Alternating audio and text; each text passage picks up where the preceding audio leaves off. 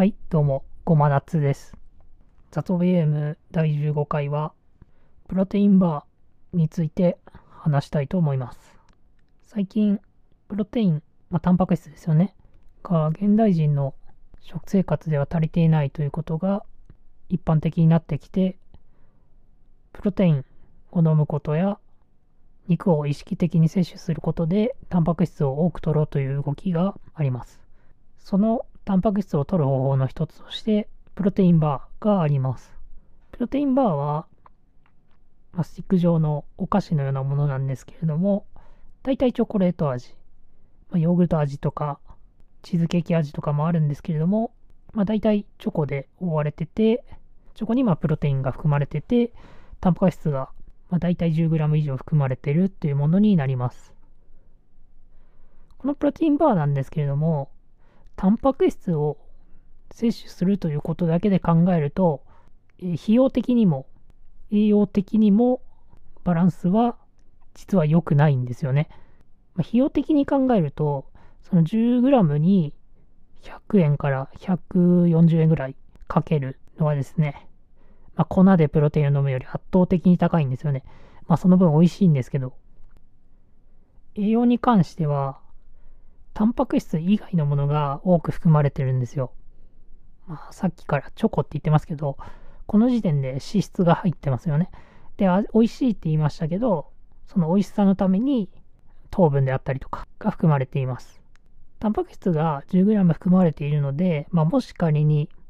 100g 取りたいってなった時に、プロテインバーを10本食べるとします。するとですね、まあ、糖分の取りすぎなんですよね。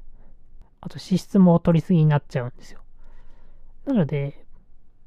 プロテインバーは、まあ、お菓子を食べて、ついでにタンパク質が取れたらいいな、ぐらいの気持ちで食べるのがいいです。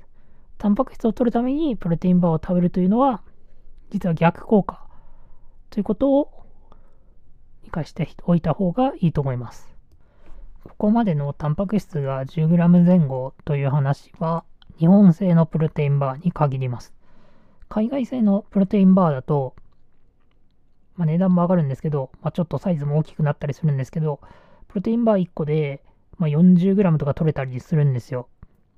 その代わり、海外製のプロテインバーは、まあ、日本製に比べると、まあ、美味しさは劣りますよね。アメリカ製のプロテインバー、まあ、プロテインバーに限らず、サプリメントとか粉物もなんですけど、甘すぎるんですよね。甘いものが。あと他の味が結構独特の風味があったりとか、日本人はちょっと受け入れがたい味をしてることが多いので、海外製に手を出すのもよく考えた方がいいかもしれないですね。まあでも試してみないとわからないという点があるので、一度試すのはいいんじゃないかなと思います。で海外製のプロテインバー、どこで買うんだよって思う方もいると思うんですけど、今では